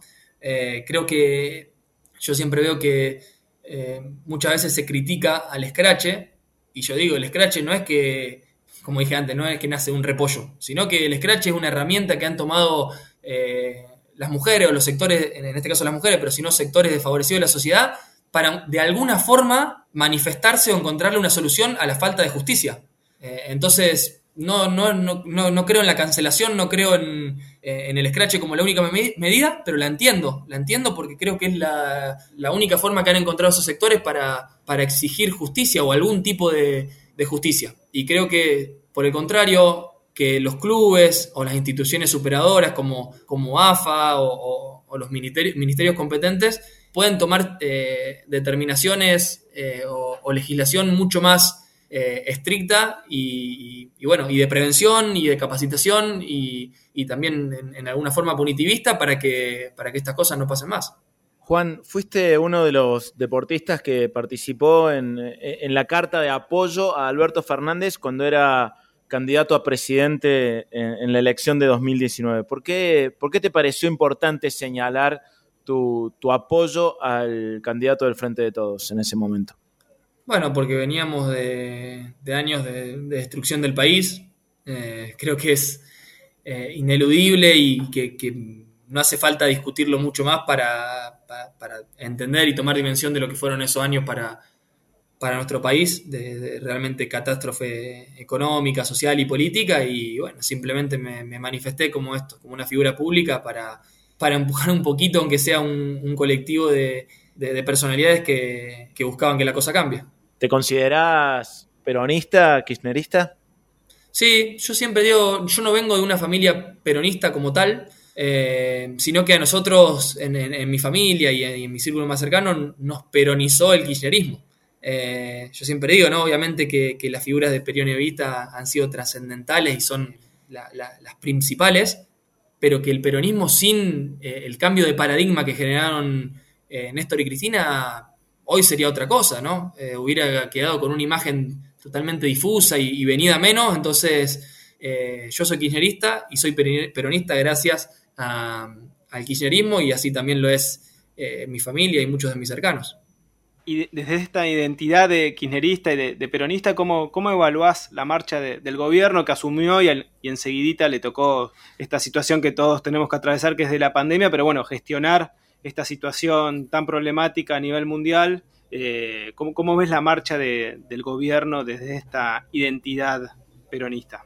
Bueno, que sin duda la, pandemia ha sido una tragedia, o sea, la verdad que tenemos una mala suerte impresionante, porque eh, después, como dije, la, tragedia del gobierno anterior y uno venía con, la idea de reconstruir el, el, país, te encontrás con esta crisis mundial sin precedentes en la historia y bueno, se, hizo muy, muy cuesta arriba, obviamente con, errores, con contradicciones, como, suele pasar y como hay que entender que es el mundo y es la política, eh, pero no tengo duda de que con otro gobierno hubiera sido mucho peor, hubiera sido realmente una, catástrofe sanitaria muy, muy, muy complicada, entonces celebro que haya habido un gobierno peronista para manejar esta, esta pandemia. Y tengo la esperanza, como decía antes, de que bueno, esta situación pueda mejorar en, lo que queda este año y quede un año y pico de, gestión para reactivar eh, la economía, para, para, mejorar las cosas y para que, se pueda tener otro, otro mandato, ya sí de, reconstrucción del país y sin, y sin pandemia. Fuera de contexto.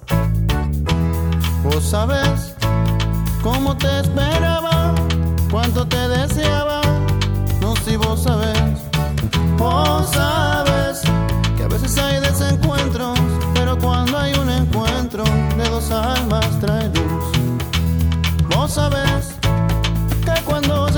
cambiaste el olor de mis mañanas. No si vos sabés, vos sabés del día que tu madre vino, me dijo con ojos mojados que ibas a venir. Cuando el doctor dijo, Señor, lo felicito, es un varón, como poder explicarte? ¿Cómo poder explicártelo? El amor de un padre a un hijo no se puede comparar, es mucho más que todo. No si vos sabes.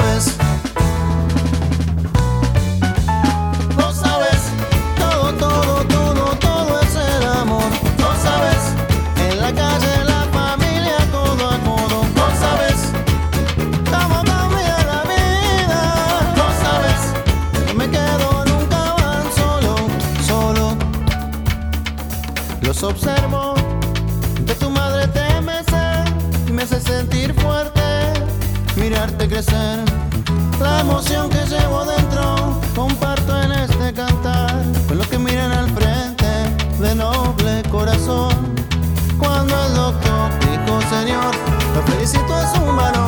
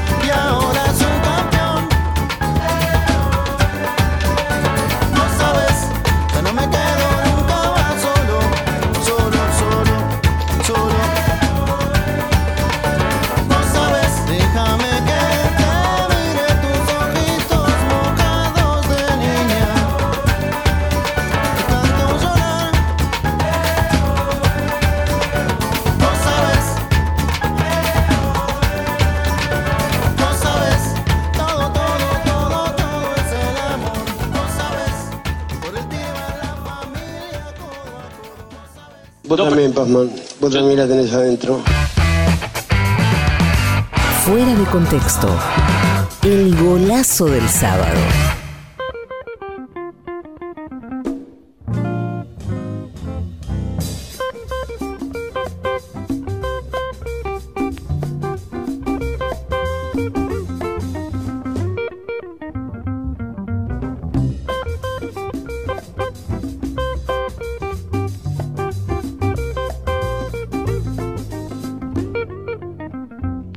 Continuamos en Fuera de Contexto aquí en el Destape Radio. Esperamos que la estén pasando tan bien como nosotros en esta conversación con Juan Cruz Comar, jugador profesional del plantel de Talleres en Córdoba, rosarino de nacimiento y por una, habrán notado con una formación política increíble para conversar horas y horas con Juan.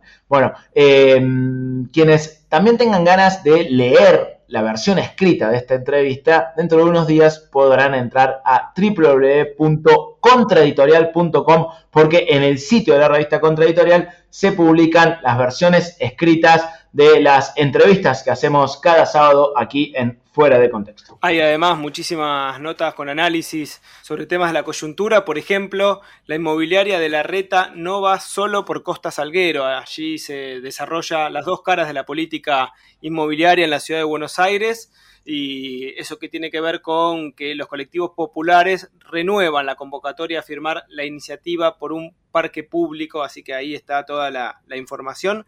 Y también nos llegó la revista Impresiones, la revista de la editorial de la imprenta del Congreso de la Nación, con un título que tiene que ver con temática ambiental el futuro llegó. ¿Qué hacer ante la emergencia ambiental planetaria? Es el eje que plantea la revista en esta ocasión, con temáticas vinculadas con el desarrollo sustentable, el cambio climático, la energía, la ley Yolanda, la Ley Nacional de Educación Ambiental, los pueblos originarios, etcétera. Y ahí allí hay muchísimas notas muy interesantes, las estuvimos chusmeando. Hay cinco preguntas urgentes para Noam Chomsky. Y además escriben compañeros y compañeras como María Eugenia Catalfamo, Camila Crescimbeni, Frida Armas, Daniel Filmus, bueno, Gustavo Cirelli, que es además el coordinador general de la eh, editorial de la imprenta del Congreso de la Nación, una revista que tiene que ver entonces con este eje temático sobre la emergencia ambiental planetaria, bueno, que un poco el COVID nos puso sobre nuestras narices, ¿no? De alguna manera.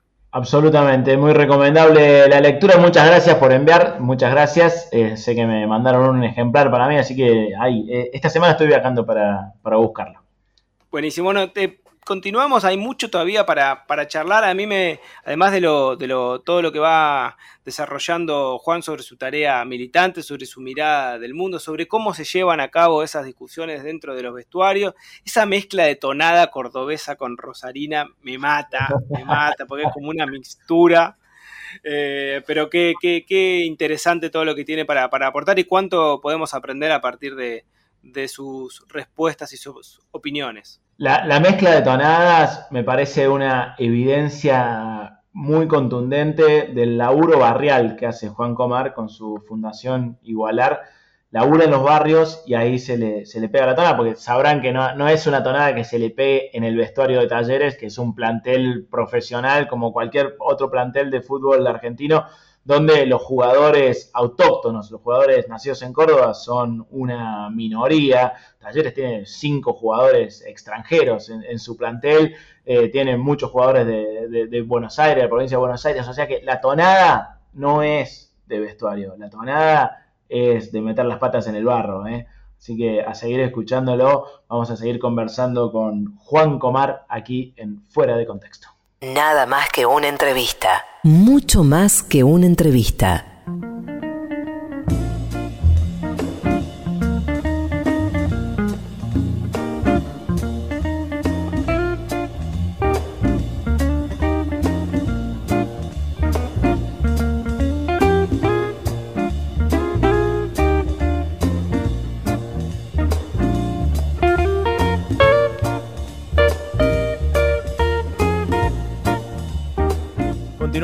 En Fuera de Contexto, en el Destape Radio. Estamos conversando con Juan Cruz Comar, jugador capitán de Talleres.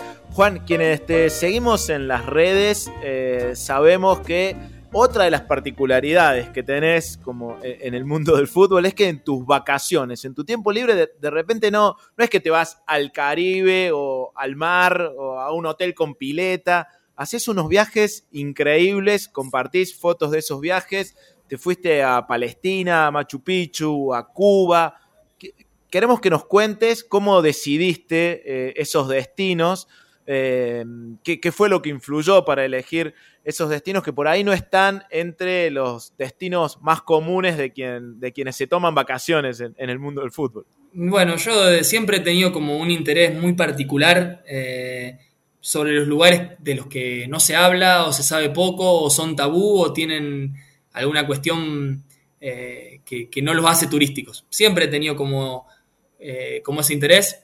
Siempre pienso, a ver, he, tenido la posibilidad de, viajar a Europa y obviamente lo he disfrutado, me ha gustado, pero siento que no encuentro mucho más o mucho, muchas cosas por fuera de lo que encuentro en Buenos Aires, ¿no? O, en, Argentina, ¿no? Una cultura occidental y bastante similar en lo que es las, las principales ciudades, ¿no?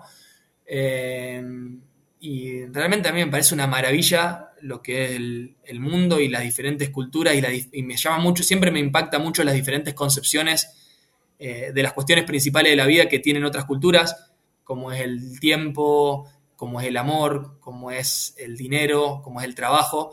Y, y bueno, por eso me gusta cómo es la política. Entonces me gusta mucho viajar y cuando viajo trato de hacerlo, viajar a estos lugares alternativos, digamos, y, cuando lo hago eh, me gusta mucho estar en el lugar, ¿no? Eh, yo uso una aplicación que se llama Coach Surfing, que, bueno, que te permite ser hospedado por, por locales, que sin duda es una experiencia muy diferente a la de ir a, un hostel o a un hotel o a lo que sea, porque uno vive con la gente del lugar, come con la gente del lugar, habla con la gente del lugar, eh, percibe el día a día de la gente del lugar y sin duda que eso es una experiencia mucho más profunda que, que estar en, en una ciudad y, pasar por los principales monumentos, los principales museos, ¿no? Creo que eh, sin duda que, profundiza mucho más ese conocimiento del, del lugar y la cultura eh, que tiene. Entonces, bueno, siempre que, encuentro un receso y con los pocos días que tenemos me adapto para,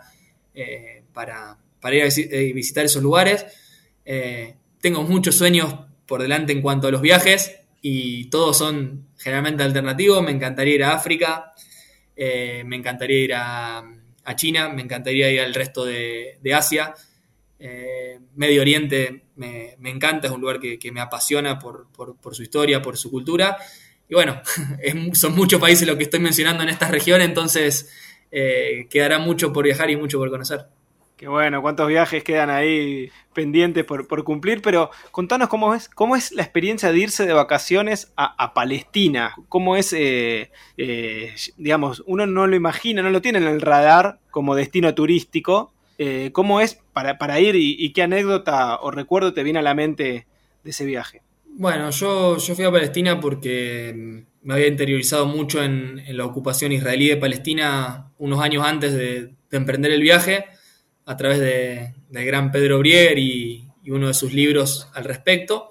Eh, y bueno, como me había pasado un poco también con el tema de lo que decía de la política y que quedan las ideas y la militancia, que es la acción, me pasó un poco con el viaje, que decía, bueno, yo no quiero simplemente leer o ver por Twitter videos de, de las injusticias que, sufre el, el pueblo palestino y la, y, eh, la opresión a la que, de, de la que es víctima, sino que quiero ir, verla con mis propios ojos, eh, escuchar los testimonios de, de la gente y percibirla y sentirla, sentir toda esa, esa, esa tensión que hay ahí. Entonces, bueno, de- decidí viajar y realmente que es muy impactante estar ahí porque una cosa es, como te digo, que, que uno vea eh, que un militar eh, le tira un tiro por la espalda a un, a un palestino y otra cosa es ir ahí, estar adentro de una ciudad murallada con lo que eso significa. Yo no soy claustrofóbico, pero es impactante estar adentro de una ciudad amurallada y estar con la gente ahí y que te manifiesten lo que es para ellos vivir ahí y que te cuenten de primera mano y con lágrimas en los ojos que un familiar fue asesinado eh, por los militares israelíes y que te cuenten que un hermano eh, está en cana eh, sin juicio y ilegalmente para todos los, los organismos internacionales eh, esté en cana por tiempo indeterminado o que le hayan sacado la casa o que se la hayan derribado. Eh, realmente es muy impactante. Eh, otra cosa que me llamó mucho la atención fue que la política y, y todo el conflicto, toda la ocupación no está, eh, está latente para todos los, los palestinos y las palestinas. No es algo como acá que a veces cuestiones de la agenda política atraviesan a unos, atraviesan a otros y, bueno, puede quedar al margen. No, ahí a todos los afecta de una u otra forma, porque el que no tiene un familiar que le mataron, tiene un familiar en Cana, tiene una casa derribada, sus abuelos se tuvieron que, que exiliar y por eso viven donde viven. Para ir a trabajar tienen que salir de una ciudad murallada y pasar por checkpoints militares donde los revisan, donde los apuntan con un arma para para ver si no llevan nada, donde tienen que hacer colas de espera eh, bajo el sol de, horas. Bueno, son un montón de injusticia y violación a los derechos humanos que ellos sufren todos los días eh, y que yo no la sufrí por ser turista simplemente, pero que, que, la percibí, la vi con mis ojos en ese, en ese mismo lugar y me la manifestaron eh, todas las personas que, con, las que, con las que compartí tiempo y bueno, realmente me movilizaron y me impactaron de una forma mucho más profunda que la que cualquier libro o, o, o video de red social te, te, puede, te puede generar. ¿Quedaste vinculado en términos de, de militancia con, con, la causa palestina? Sí, sí, acá en Córdoba, bueno, es, eh, es pequeña la militancia que hay al respecto, pero hay, hay descendientes de, de, de palestinos y hay otros que no, pero que, que son los que llevan, digamos, eh, al día, digamos, las, las fechas eh, de movilización, ¿no? Que con, con respecto a, a, la ocupación israelí. Y sí, ya estaba en contacto antes de viajar y bueno, obviamente que, que acercó el vínculo a esta, esta situación. Tengo también un, una familia eh, de, origen palestino amiga que, bueno, eh, el hombre del que soy amigo, su padre se, se, tuvo que ir exiliado de allá, escapándose en un baúl de un auto eh, para que no lo, no lo aniquilen y, y, bueno, hoy, hoy su hijo es, es amigo mío, vive acá en Córdoba. Eh, y bueno, eh, estoy, estoy también en contacto con mucha gente que, que, me quedó allá. Ahora en el último tiempo, cuando hubo una escalada nuevamente de, de, de violencia y el lanzamiento de, de cohetes y muerte, eh, estuve al tanto de cómo estaban mis amigos que, que, conocí allá. Y bueno, es algo que, siempre va a estar latente en mi cabeza, en mi corazón, en la, esperanza de también de, de en algún momento volver y bueno, siempre seguir cercano porque me parece que es eh, la, un pueblo con el, que sufre muy, las injusticias de, del mundo, pero, pero en forma masiva, en forma como todas juntas, ¿no? Todas las violaciones a los derechos humanos en, en un mismo pueblo, entonces como la causa de las causas. Qué, qué fuerte, qué fuerte lo, lo, lo que contás y la, la, experiencia que viviste y la, y la manera en que lográs conceptualizarlo me parece admirable, Juan. Eh, quiero. Eh, gracias, Emma. Ya, ya en, el, eh, en, el, en el tramo final de, de la conversación quiero contarle a, a Luis que eh, yo no tuve el privilegio de saltar a cabecear un centro con Juan Comar, no tuve ese privilegio, pero sí he saltado en medio de un pogo con Juan Comar. a ver, ¿cómo es eso? Un pogo con Juan Comar. Este, choqué contra ese cuerpo de jugador profesional salí despedido, obviamente, fue en un recital de Científicos del Palo, la banda que musicaliza, por cierto, fuera de contexto. Es eh, la, la, banda que musicaliza casi todo lo que hago en la radio. este, eh, contando, como corresponde. Eh, como corresponde, por supuesto. Es, es, mi banda preferida y tengo entendido que es una de tus, de tus bandas preferidas y, y, y eso también da cuenta de, de, de que sos un tipo que vive con compromiso hasta el acto de escuchar música. ¿Por qué te gustan tanto los científicos del palo? Sin duda, bueno, con, con los científicos que, mm, bueno, ahora somos, somos amigos con Pepo, el, el, cantante, y tenemos una, una, buena relación, y con Popete también. Eh, bueno, en un primer momento lo que me impactó, digamos, cuando ya hace unos 10 años más o menos los empecé a escuchar, no, no sé si 7, 8 años que los empecé a escuchar, eh, me, llamó mucho la atención su disco La Histeria Argentina y cómo ellos podían en un texto musical eh, manifestar la, la, historia desde un país, desde una subjetividad eh, que comparto, desde una subjetividad peronista y es algo que, que, celebro y que ellos no ocultan, porque cuando lo han podido hacer han dicho, esta es, es la historia según nuestra concepción, pero lo bueno es que nosotros lo decimos, decimos que es una opinión subjetiva y no como la historia que nos han contado que han querido decir o hacernos creer que era objetiva y no lo era. Entonces esa, esa manifestación y esa sinceridad y ese, y ese texto que es ese, ese disco que fue el primero que me, introdujo en la banda, eh, realmente me, impactó muchísimo, además de también coincidir en, los gustos musicales, ¿no? En, en, a mí me gusta el, el, rock nacional, entonces eh, también me gusta desde desde lo, desde lo musical y bueno, desde ese primer momento ya me adentré y bueno, después tienen otros discos también eh, muy muy buenos como Gorilofrenia o Indigencia en Distancia, ahora Justicialista, que, que realmente son, son de, de mi agrado. Bueno, todos los, parece que todos los fanáticos de, de científicos son así, eh, muy pasionales, eh, digamos, se, se muestran, bueno, si ustedes Sí. son como el paradigma, eh, son como... Sí, muy- siempre que puedo los, los voy a ver, incluso también he, he ligado en Buenos Aires poder ir a verlos alguna vez y bueno, esa, esa oportunidad también que cuenta Emma en, acá, acá en Córdoba. Bueno, ¿y, y- y- y cómo, qué cosas te hacen reír? ¿Qué, qué- qué tipo de humor circula en, un, eh, eh, en los vestuarios? Eh, ¿vos me preguntás en los vestuarios o a mí personalmente? Así. Ambas, ambas. Eh, bueno, a mí personalmente, bueno, me gusta mucho Capusotto. eh, me hace reír mucho. Obviamente Saurio también.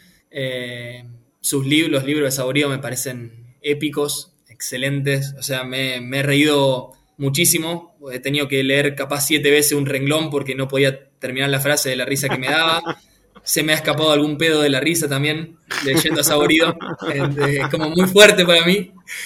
Eh, y después también, bueno, eh, me gusta, como medio audiovisual, me gusta mucho, a mí me gusta el, estoy eh, empezando a entrometerme en la, en la cultura del cine, que es algo que me llama la atención, y, bueno, en la parte cómica de, esto me gusta mucho, te lo resumo así nomás, un canal de YouTube de, análisis eh, de, películas de todo tipo. Y bueno, después me río mucho con las genialidades de las redes sociales y, y creo que el, eh, la capacidad de los argentinos para hacer, para el humor y para hacer reír no tiene, no tiene parangón en el mundo y, bueno, en el día a día me río todo el tiempo con, con cada meme ante cada situación que, se va dando en, en el contexto eh, de- del país. Y después en el vestuario, eh, bueno, sin duda que por ahí hay otro humor. Eh, se hace mucho humor sobre cosas que para mí, humildemente, como que han quedado atrás, pero me da risa de todas formas porque veo que los chicos disfrutan esto y es por ahí con el hecho de la, de la fidelidad y de la monogamia y de eh, mujeres que han estado con otros hombres extramatrimonialmente o fuera de la pareja y, y bueno, los chistes de eso que me parecen absurdos porque me parece a mí, a- en mi caso, un tema como superado, eh, disfruto, disfruto escucharlo y, y lo que genera en, en- en los pibes. Y bueno, eso es, es mucho de lo que se habla, lamentablemente. Habría que profundizar un poco el, el humor ahí, pero, pero bueno, si, si son felices y nos divertimos, está bien. Juan, eh, ya, ya para, para- ir cerrando, queremos, queremos preguntarte cómo, cómo es ser capitán. Tiene, tiene, algún, me imagino debe tener una particularidad en tanto jugador de fútbol y, cómo lo vivís vos. Y ya que estoy, te pregunto cómo es ser capitán de Talleres. Bueno, es. Creo que es algo que se va dando más allá de, de tener la cinta o no. Creo que, tampoco es que hay- haya, una forma de, ser capitán o no, sino es un poco por el perfil y la forma de ser. Eh, yo creo que más allá de que no sea capitán, porque bueno, no, esté jugando demasiado por ahora por el tema de la lesión o por cualquier otra cuestión, eh, uno sigue encargándose de, cosas que otros no se encargan y eso lo, posiciona ahí como, uno de los eh, referentes y que acompañan al, al plantel, más allá de, tener el título de capitán o no. Eh, a mí personalmente siempre lo que más me, me interesó en un plantel es unificar las voces y estar muy atento principalmente a las voces de, los- de los chicos. Eh, siempre fue algo que, que, bueno, desde chico eh, sentí que sentía como que me hubiera gustado tener referentes o, o por ahí simplemente jugadores más grandes que ya pueden manifestarse de otra forma y tienen otra experiencia, que estén más cerca mío, que estén más cerca, yo, me- bueno, hablo de esto cuando era chico, y entonces siempre me quedó como eso latente, decir, bueno, cuando yo sea grande, cuando tenga un poco más de, eh, pueda imponer ciertas cuestiones o hablar desde otro lugar, desde la experiencia, desde otros partidos, desde otra posibilidad de, de- vincularme con los dirigentes, con el cuerpo técnico y demás, voy a llevar o voy a intentar eh, manifestar las voces de, de los más chicos y de romper algunas injusticias que, que me parece que se dan.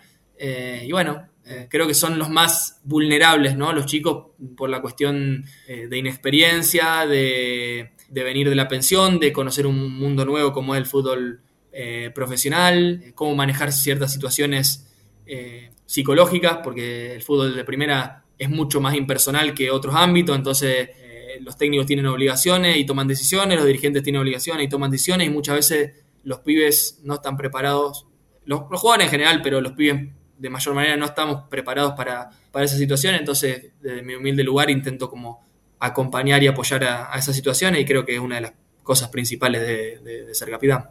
Qué lujo que nos hemos dado en esta entrevista, cuánto hemos aprendido. Y, pa- y para cerrar, Juan, te quisiéramos preguntar, hablábamos de los sueños, de, de los viajes, de los lugares que todavía quedan por recorrer. ¿Y cuál es tu sueño como, como futbolista? Bueno, es algo que, que ha ido cambiando y también depende muchas veces de- del contexto y de cosas que uno no maneja. Eh, yo siempre, si bien tengo objetivos, no diría sueños, más objetivos en este caso eh, personales de, de desarrollo, siempre me han movilizado mucho más eh, los sueños colectivos y los sueños como trascendentales de los colectivos. O sea, eh, no sé, yo estoy en Talleres, que un club de Córdoba que, que está en una provincia que ningún club ha salido campeón de un torneo nacional y, hasta el otro día que salió, bueno, y, es, y, ningún club, digamos, de, Argentina indirectamente afiliado a la AFA ha salido campeón de un torneo nacional. Y eso, bueno, me parece que responde a, una cuestión política, ¿no? Del, unitarismo que, sufrimos, pero es algo que, me seduce a lograr algo trascendental con, este equipo, eh, con, esta ciudad y, con- lo que representaría para la historia del fútbol en esta, en esta provincia. Eh, entonces, como que siempre pienso, por ahí uno se puede ir a otro lado. Obviamente que también depende del contexto, porque a veces uno no tiene continuidad y, hay un técnico que no, eh, no considera que, pueda ser parte, entonces tiene que buscar un camino por otro lado, y ahí van a entrar otras cuestiones más personales, económicas, de desarrollo deportivo y demás, pero que en un contexto donde puedo ser parte y donde puedo ser tenido en cuenta, uno siempre sueña con, con lograr objetivos que, que sean trascendentales para, para el- en este caso, el, el pueblo de Talleres, la gente de la provincia y la historia del, del fútbol provincial, que, como mencioné, sería lograr un título porque es algo que no, nunca, nunca se ha logrado en el interior del país. Querido Juan Comar, quiero decirte que has logrado algo muy trascendental ya en, el, club del cual soy hincha, que es un club que tiene una identidad política por ahí más mu- muy ligada eh, por, una construcción de, los medios también y eh, por cosas que, que sucedieron en el club, ligada, por ejemplo, a figuras nefastas como Luciano Benjamín Benéndez, y yo te vi a vos reivindicando a hinchas de talleres como Atilio López, y eso a mí como hincha de talleres eh, me marcó profundamente. Así que has logrado algo muy trascendental que es ayudar a cambiar esa, esa identidad del club, rescatando la, memoria de militantes y de grandes luchadores que han pasado también por, por Barrio Jardín, por, por la boutique y que han, se han puesto la, la camiseta de la T para, para alentar al, al equipo. Así que eh, hay algo muy trascendental que has logrado y para mí es un tremendo orgullo y alegría conversar con vos y te lo quiero agradecer. Bueno, gracias, Emma. Gracias, de verdad, por las palabras. Te agradecemos muchísimo e- este tiempo y esta, esta hermosa conversación. Bueno, muchas gracias, Luis. Juan Comar pasó por fuera de contexto aquí en el Destape Radio. Querido, te mando un abrazo grande y ojalá ese sueño de campeón se cumpla pronto. Ojalá, además. Bueno, un abrazo grande para los dos. Un abrazo grande y mil gracias. Fuera de contexto. Mucho más que una entrevista.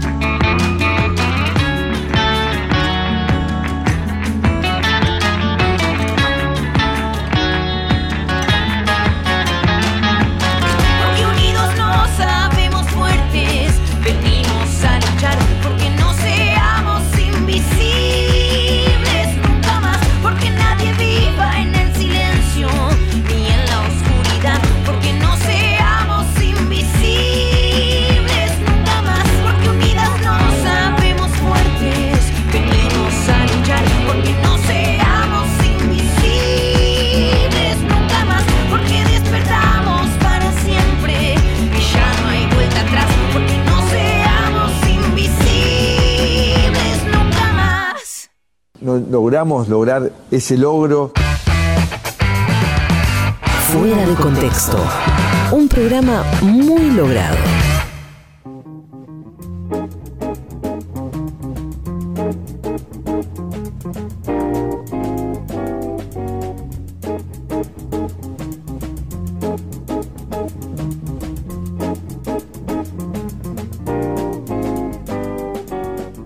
Termina esta edición muy especial de Fuera de Contexto.